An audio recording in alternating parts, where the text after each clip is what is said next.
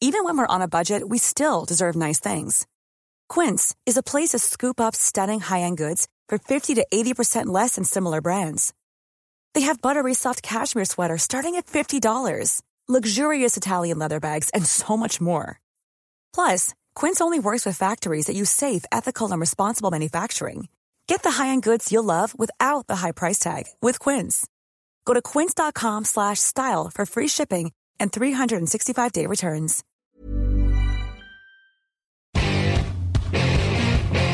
Time is it now? Time is it now? Talk to that. Talk to that. What time is it now? What time is it now? Salut à tous et bienvenue sur Touchdown Actu pour euh, parler draft et parler euh, besoin de franchise. Aujourd'hui, les Denver Broncos sont à l'affiche dans cette émission. Euh, une émission qu'on, voilà, dans la- au cours de laquelle on retrouve Jean-Michel Boujard. Salut Jean-Michel, j'ai réussi à retrouver eh, bonjour Greg. Ouais, je Ah, je suis chaud là. Bah Ouais, oui, on bah va oui, parler je- euh, AFC West. Je m'en doute bien, là, on est dans le top 10, Ouais. on est dans, le, dans la dernière ligne droite encore une fois euh, dans, dans, dans l'optique de cette draft.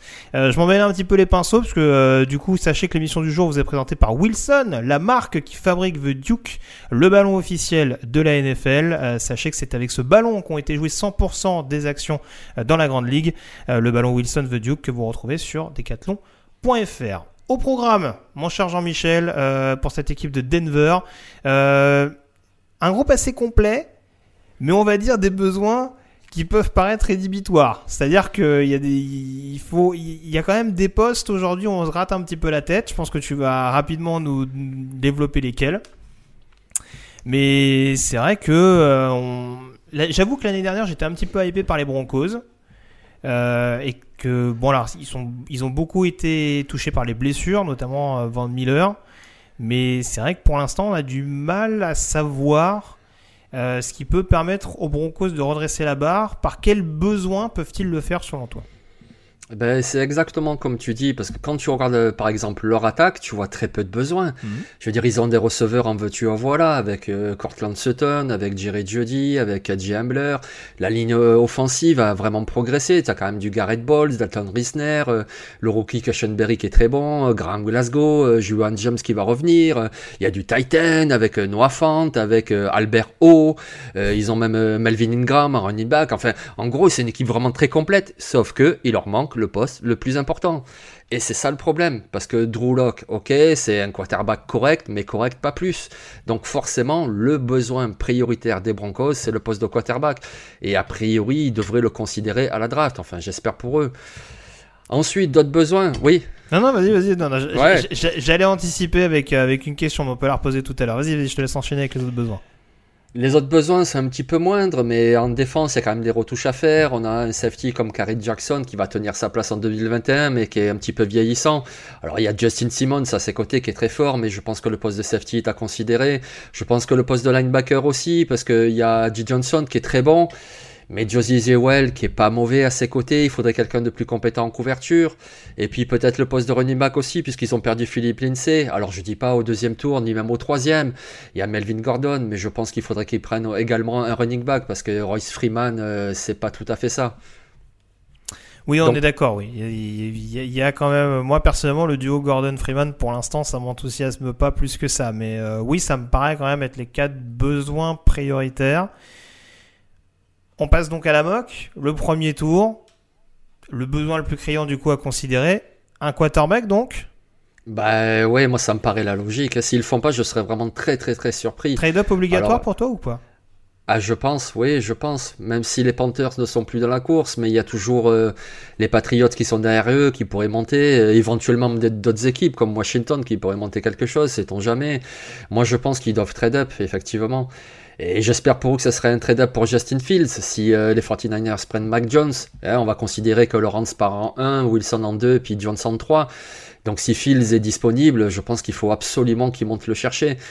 Si c'est Trey Lance, ben, j'espère aussi. Mais alors là, c'est d'un point de vue des fans des Raiders. Parce que Trey Lance, franchement, euh, voilà, ouais, prenez-le. Moi, je serais content. Bah, mais- il y a un projet. Alors, je l'avais dit, c'est vrai que pour le coup, euh, Pat Shermer à l'époque était le head coach des Giants qu'on draftait euh, Daniel Jones.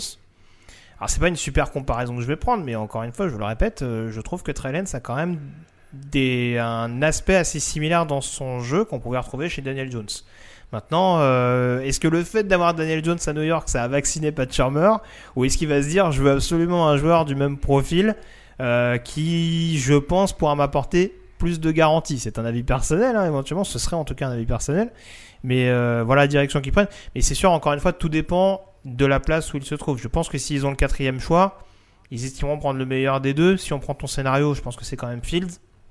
Ah, S'ils bah se font même. la politesse, en l'occurrence, euh, s'il y a les pattes qui leur passent devant, par exemple, euh, en, surenchérissant un peu plus, c'est sûr que. euh, mais ouais, j'aurais du mal quand même à pas les voir sélectionner un quarterback euh, au cours de cette draft. Ça me paraît quand même un besoin assez, prégnant, et ne serait-ce que pour mettre un peu de pression sur Drew Lock.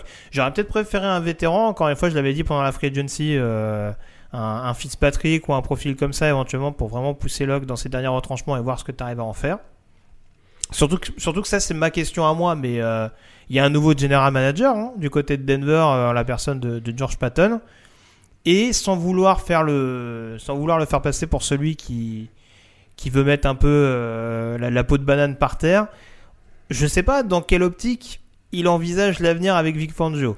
Donc, est-ce que le projet, c'est vraiment de prendre le meilleur, le meilleur joueur disponible, de faire un état des lieux, et puis l'année prochaine de voir comment ça se passe Ou est-ce que vraiment l'objectif, c'est de prendre le, quarterback et en effet euh, espérer enfin euh, faire remonter cette équipe Mais oui, c'est très clairement un quarterback potentiellement. Euh, au moins un deuxième tour dans l'escarcelle s'il faut un trade-up? Ah oui, je pense, oui, pour monter de 9 à, allez, on va dire 4 ou 5, euh, voire 6, euh, oui, il faut au moins un deuxième tour, minimum, oui. Ouais, ouais. Mais pourquoi pas, ils ont beaucoup de choix ensuite en fin de draft, et puis, euh, comme on l'a dit, l'effectif est plutôt complet. Alors oui, il y a quelques retouches à faire, mais c'est plutôt complet comme effectif. Par contre, il leur manque le quarterback, donc euh, pourquoi pas, hein, euh, tu sacrifies des pics, mais tu prends un quarterback. Oui, c'est ça. Et puis honnêtement, je pense que autant on peut dire ce qu'on veut de Vic Fangio en tant que head coach. euh, je pense que pour développer des talents défensifs, euh, même s'ils l'ont déjà fait, hein, euh, ils ont pris Bradley Chubb assez haut. Je sais pas s'ils ont besoin forcément de prendre des, euh, défenseurs euh, dès le premier tour, par exemple, pour, booster un effectif, même s'il y a des besoins. Je pense que Vic Fangio a la possibilité éventuellement, en récupérant des joueurs deuxième ou troisième tour, de, les faire performer. Justement, dans cette logique-là, euh, donc on resterait quand même sur un scénario où les Broncos restent 9 et où ils arrivent à récupérer leur quarterback. Donc on va dire le quarterback qui reste. Ouais, ouais, très lens, très lens. C'est votre, c'est votre nouveau Tout Team est- Thibaut. Tout est la Allez-y. bienvenue. S'il ne trade up pas, tout Ouais. est la bienvenue sur le poste. Ouais. Euh, on passe au deuxième tour justement et tu les vois justement prendre un défenseur. Lequel est-il? Ouais, linebacker intérieur et quelqu'un qui est euh, très très bon, c'est Jamin Davis de Kentucky. Alors c'est un joueur qui euh, était plus vu comme un cinquième tour en début de saison, mais il a fait une saison 2020 fantastique. Alors c'est vrai, c'est sa seule saison comme titulaire, mais quelle saison il a fait? Je veux dire, il, est très bon pour euh, défendre la course, il a une grosse vitesse de réaction, il est très bon en blitz, en couverture justement, vu que c'est un besoin pour les Broncos. Il a fait trois interceptions l'année dernière. À son Pro on l'a vu, il est hyper athlétique, il a couru le 40 yards en 4,37, soit des temps meilleurs que des receveurs ou des cornerbacks. euh, et voilà, c'est un joueur très très rapide, athlétique, et je pense que deuxième tour, ça serait un choix très solide pour eux. Oui, pour apporter un peu plus de plus de polyvalence que ce que pouvait apporter un un Josie Jouel et un profil peut-être encore plus athlétique que qu'Edge Johnson qui aux dernières nouvelles, en tout cas au moment où on enregistre cette émission, euh, est agent libre restrictif, qui n'a pas officiellement signé à Denver, mais euh, qui pourrait le faire. Mais euh, avoir un petit peu de concurrence sur ce poste-là, ce serait pas forcément une mauvaise idée pour, pour les Broncos. Euh, surtout quand on sait qu'il faut continuer à apporter un petit, peu de, un petit peu de pression. Ça reste quand même un domaine qui, qui pose problème du côté de Denver. Troisième tour, tu es resté sur un défenseur et justement, tu as pris cette direction du backfield offensif dont tu nous parlais en début d'émission. Ouais, le backfield défensif, oui. Et je suis resté sur un joueur très athlétique, c'est Jacoby Stevens de LSU. Parce qu'il est athlétique, lui aussi on l'a vu au Pro D, il a couru en 4,50, il saute haut, il court loin, enfin il saute loin aussi, enfin c'est vraiment un athlète, en plus il est costaud. Alors il est arrivé à LSU, il a un petit peu joué receveur et puis ensuite il est passé en défense. Il jouait soit safety, soit linebacker, il sait un petit peu tout faire. Mais donc tu vois, il est pas lent du tout, il est même très rapide et je trouve que c'est un joueur très polyvalent qui peut attaquer la poche avec des blitz, qui peut euh, défendre les tight ends en couverture, qui peut faire beaucoup de choses. Alors il manque un petit peu de fluidité, c'est pour ça que c'est pas un deuxième tour, c'est pas un Trevon Moring par exemple, mais c'est quand même un joueur très solide qui en plus a une grosse expérience avec LSU, il a été champion, il a bien contribué cette saison-là, c'est un excellent joueur.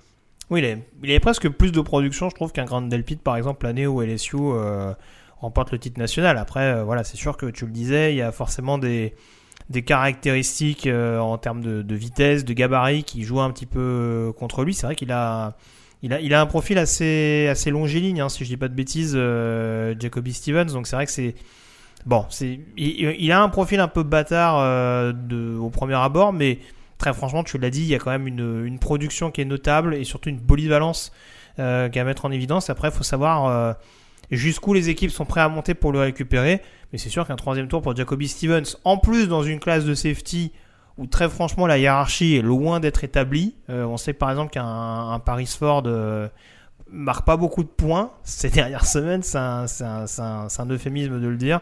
Donc sur la position de strong safety avec des joueurs euh, hommes à tout faire, Jacoby Stevens et en défense et sur équipe spéciale, ça peut être un joueur avec lequel on peut, facilement se régaler. On termine avec ta pépite. Tu reviens en attaque, on parlait de ce duo de, de running back, notamment Freeman-Gordon. Euh, pour toi, éventuellement, on peut se permettre de récupérer une petite pépite. Une pépite qui vient d'où alors? Ben, elle vient de la conférence USA. Alors c'est vrai, c'est pas la meilleure des conférences, mais c'est Brandon Knox et c'est un joueur qui contribue. euh, Ça fait deux saisons, qui fait deux saisons fantastiques.